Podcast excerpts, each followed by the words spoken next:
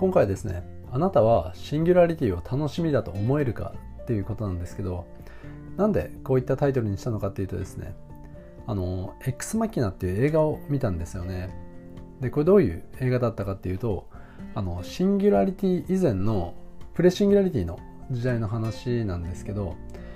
あのチューリングテストって言ってこれ何かっていうとですね AI ロボットと人間がコミュニケーションを取るんですねでその時に人間がその自分がコミュニケーションを取ってる AI ロボットのことをですねあこれは人工知能だなっていうふうに感じるかそれとも人間が喋ってるように感じるかっていうテストなんですけどこの時にですねその自分がコミュニケーションを取ってる相手を AI だっていうふうに感じればですねそこには当然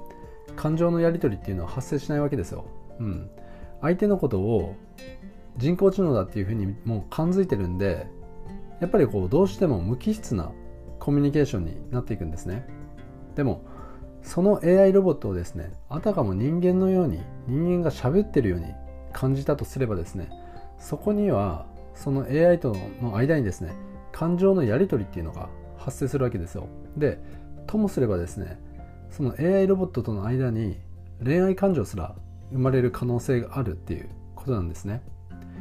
でこの映画の中ではですね最終的に主人公はですねこの AI ロボットに恋愛感情っていうのを持ってしまってでそれを利用してその AI に騙されてしまうっていう話なんですけどあの AI の方がですねやっぱりこう何枚も上手なんですよね。まあ当然ですけどでこの「エクスマキナ」っていう映画ですね、まあ、ツッコミどころはまあちょいちょいあったんですけどまあ面白かったんですよね総じて。まあ、とは言ってもですね映画としてはま10点満点中5点ぐらいだったと思うんですけどでもこういった映画を見るとですね何て言うんですかねこう来たる AI が活躍する時代に対してですねこう臨場感が高まるんですよね映像として見てるんでこうイメージとして喚起されやすくなっていくんですよねどんどん。自分の中にそういったあのイメージが溜まっていって。でこう AI 時代っていうのはもうすでに来てるじゃないですか。例えばこう身近なところで言うともうスマホにはこう AI が入ってますよね。こう Siri とかですね。だからもう一人一台 AI をこう所有してる時代というかうん一人一 AI の時代がもう来てるんですよね。でもこれっていうのもまだまだこう全然こう序章に過ぎないわけでこれからですねもっともっと広範囲にわたって AI が活躍する時代っていうのはこれからやってくるんですよね。例えば家電とか車とか電車とか大学の授業とかですね。あるいはホームセキュリティとかショッピングセンターとかエレベーターとか駐車場とかですね。もう本当にこれから AI だらけになっていくはずなんですよ。もういろんなところで AI っていうのがこう人工知能っていうのがですね、あの、活用されていくと思うんですよね。でこういった話が話題に上がるときにですね必ずあのトピックとして上がってくるのがですねシンギュラリティによって人工知能が人間を支配する日が来るっていう話なんですよね。だからこんな感じで、まあ、映画にもなってたりするわけですけどこのシンギュラリティの話と人工知能が人間を支配するっていう話はですね結構セットで出てくることが多いんですよね。でこの AI が人間を支配するストーリーっていうのはですね実はあのかなり前からあってあの手塚治虫の「火の鳥」って読んだことあります？僕あのかなり好きな漫画の一つなんですけどこの「火の鳥」の中であの未来編っていうパートがあるんですね。でこの未来編が書かれたのが大体1960年代後半なんですけどこの未来編の中でですねもうすでに人工知能が人間を支配する未来っていうのが描かれてるんですよね。で1960年代に人工知能について描いてる手塚治虫の想像力も、まあ、すごいと思いますけどでも面白いのがですね面白いというか興味深いのがですねここで登場する人工知能ってめちゃくちゃバカでかいコンピューターなんですよね。だからちょっとしたビルくらいの大きさがある AI なんですけどそれに向かって人間が話しかけるんですよ。もう人工知能っていうのは神みたいな存在になっていてで人間がそこに向かって未来の行く末とかですねそういったものを聞いてアドバイスをもらったりもしてるんですよね。そのストーリーの中で。でも今の僕らからすればですね、まあ、人工知能ってスマホにも入ってるくらいだしインターネット空間にあの情報をストックさせることができるんでそんなにこう巨大なコンピューターである必要はこうないわけですよね。だからあのこういった部分にですねその時代時代の人間の想像力の限界っていうのをちょっと感じるんですよね。あの見たり読んだりしてて。で他にはですねあの例えばこう「バック・トゥ・ザ・フューチャー」まあ、2ですね。の2って未来がの話が中心なんですけどこの中にはですねスケボーが宙を浮く時代なんですけどでもテレビはですねあのブラウン管のテレビなんですよねまだ。スケボーがあの宙に浮いてる時代に使ってるテレビっていうのはまだブラウン管のテレビなんですよ、うん。ま、ここもちょっとなんか想像力が追いついてない部分があるじゃないですか。あとあのガンダムですね。分かりやすいところで言うと。でガンダムの中でもう人間が自由に宇宙とこう行き来することができる時代になってもですね主人公はまだあのポラロイドのカメラを使ってたりもするんですよね。うん、これもあの想像力が追いついてないですよねちょっと。でこの今回のですねこのエクソマキナの映画の中でもですねまだあってこの中ではですねもう人工知能がすでに人間の姿形をしてるんですけどあの AI 同士がですね人間に聞こえないように耳元でひそひそ話をするシーンっていうのがあるんですよねでも AI って言ったらこうクラウド上でつながってるんで別にこうひそひそ話とかしなくてもですねあのネット上であの情報空間でデータのやり取りっていうのがこうできるわけじゃないですか。だからこう何て言うんですかねあの未来に対しては本当に僕らが持ってる想像力っていうのはこう限界っていうものがあってやっぱりその未来に対する盲点とかっていうのは絶対に僕らが今予測してる未来予測の中にも多分に含まれてると思うんですよね。だからこのシンギュラリティの話が出るときに AI が人間にとって脅威になるっていうのもですね、まあ、想像が飛躍してる部分もあるのかなっていう気がしなくもないんですよ。でこの人工知能脅威論に関してはですね例えばのホーキング博士とかあとイーロン・マスクみたいにあの世界的にもめちゃくちゃ影響力がある人たちがこれオフィシャルに警鐘を鳴らしてたりもするんでまあこう人によってはですねこう信憑性を感じたりもするかと思うんですけどでも僕個人としてはですねホーキング博士とかイーロン・マスクってこう自分から遠すぎてちょっと臨場感が湧かないんですよね。なんていうんですかねそのホーキング博士とかイーロン・マスクってが言うとですね自分からちょっと距離が遠すぎてどうしてもこう都市伝説的な響きを持ってしまうんですよ。うんまあ、僕としてはですよ。まあ陰謀論とかが好きな人にとってはですねこの辺の話に、ま、無条件に乗っかりたがるとは思うんですけどでも僕としては全然こう愛に乗っかれないなっていう部分があってそれよりもですねもっと身近な人工知能研究の第一人者みたいな人の話の方が僕としては信憑性を感じるんですよ。例えばあの松尾豊さんとかですね新井紀子さんとかあの彼らの話を聞いててですね、まあ、彼らがこう口々に言ってるのって何かっていうとあの AI が人間を支配するわけがないだろうって言ってるんですよね。でこのことをですねやっぱりこう論理的にあの解説していてこれはあの原理的に不可能だって彼らは言ってるんですよね。で僕もですねこういった人たちの話を聞いてるとやっぱりこうシンギュラリティ脅威論みたいなやつがですねかつてのですねあのノストラダムスの大予言みたいに思えてきたりもするんですよ。で確かにですねあの今後10年20年スパンで既存の仕事が半数以上半数近くなくなっていくっていうのはまあ事実だと思いますしいずれ AI が人間の仕事を奪うっていうのもまた事実だとは思うんですよ。まあ、僕はこの奪うっていう捉え方はしてないですけどやっぱりこう AI が人間の仕事を代替するようになっていくっていうのは事実だと思うんですよね。で実際ですねあの最近ではコンビニとかもこうセルフにこうなりつつあるじゃないですか。自分でその機械にお金を入れて、うん、で自分でお釣りを機械から受け取るっていうふうにこうなってきてますよね。だから将来的にやっぱりあの人工知能とかネットにこうつながってあの AmazonGo みたいになっていくと思うんですよ。スマホとかを介して、うん、で窓口業務とかですね。あの修行とかあの会計士とか弁護士とかそういった仕事もやっぱり AI に代替されていくとは思うんですよ。でやっぱりこう AI が活躍する未来ってこう未知の世界だしちょっと得体が知れないじゃないですか。だからこう不安に思う人が多いっていうのもわかるんですよ。未知の世界っていうのはこう絶対こう不安っていうのはついて回りますし。でもですね僕らがいくら不安に思ったところでですねこういった未来ってもう避けられないんですよね。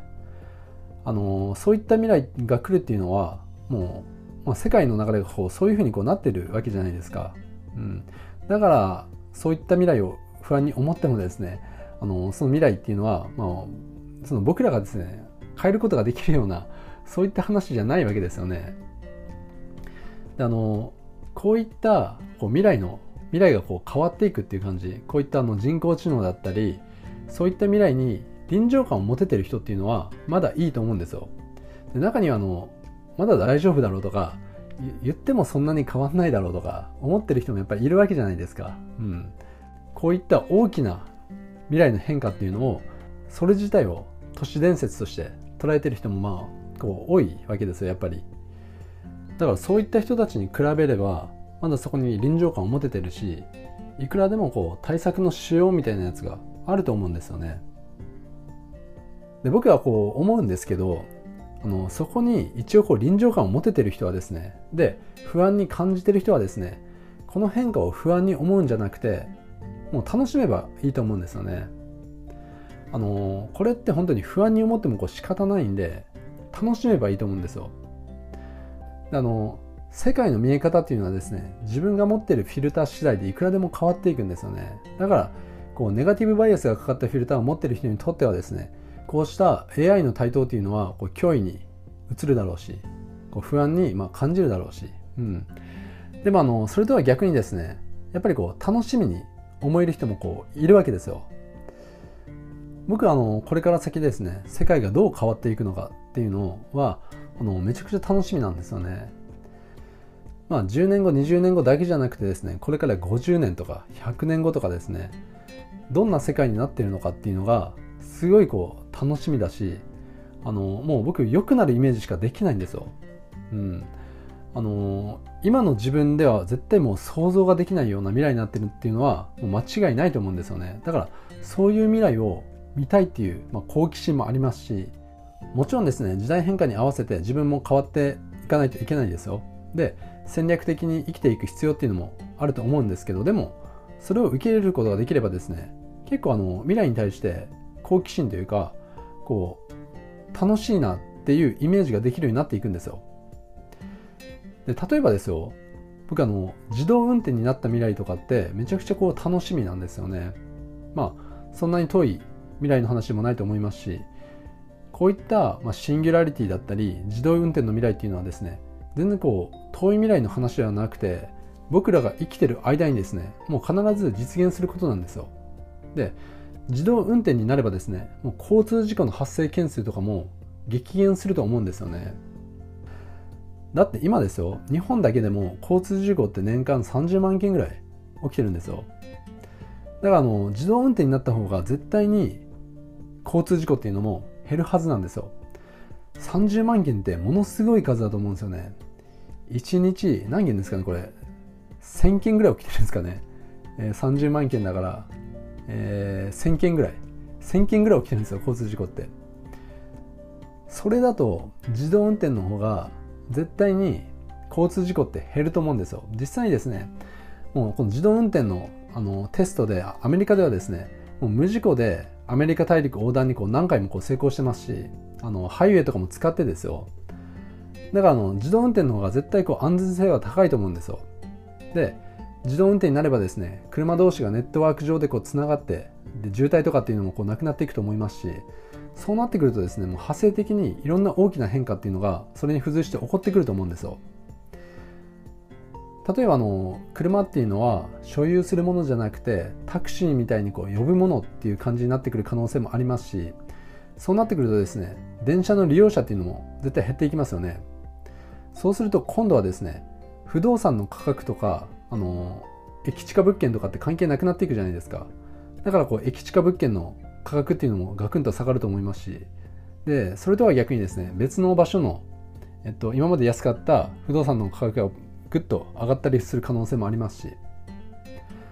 で今はですねこう街が栄えるのも駅と連動してたりもすると思うんですけどでもそのセオリーもですね崩壊してくると思うんですよね。あの駅地下っていうところにこう価値がなくなっていけばですねあの不動産の価格っていうのも駅と連動してたりもするんでそれも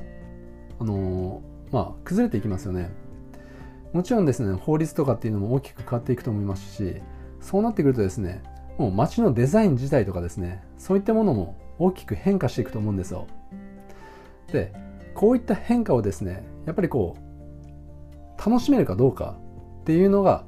あの一つの運命のこう分かれ目というかあの幸福な人生を生きていけるかどうかの大きなポイントみたいな感じになっていくと思うんですよね。でそのポイントって何かっていうと僕あのやっぱりこう過去に対する執着だと思うんですよ。今までの方が良かったとか、うん、そういった過去に対する執着これがあるともう絶対楽しめないですよね。過去に対する執着があると絶対あの未来に対して不安とか不満とかそういったものばかりがあの絶対膨らんでくるんででも思い切ってですねそういった過去に対する執着を手放すことができればですねあの時代変化を楽しんで生きていくことができると思うんですよね。うん、だから本当もう執着っていいことないんですよ。だから過去に対する執着とか自分が過去に、えっと、持って持ってたその思考パターンとかっていうのは一旦手放してやっぱり未来を見て生きていく方が絶対いいと思うんですよ。うん、これからはですね。で今回の話のタイトルがですねあのシンギュラリティを楽しみに思えるかっていうことなんですけど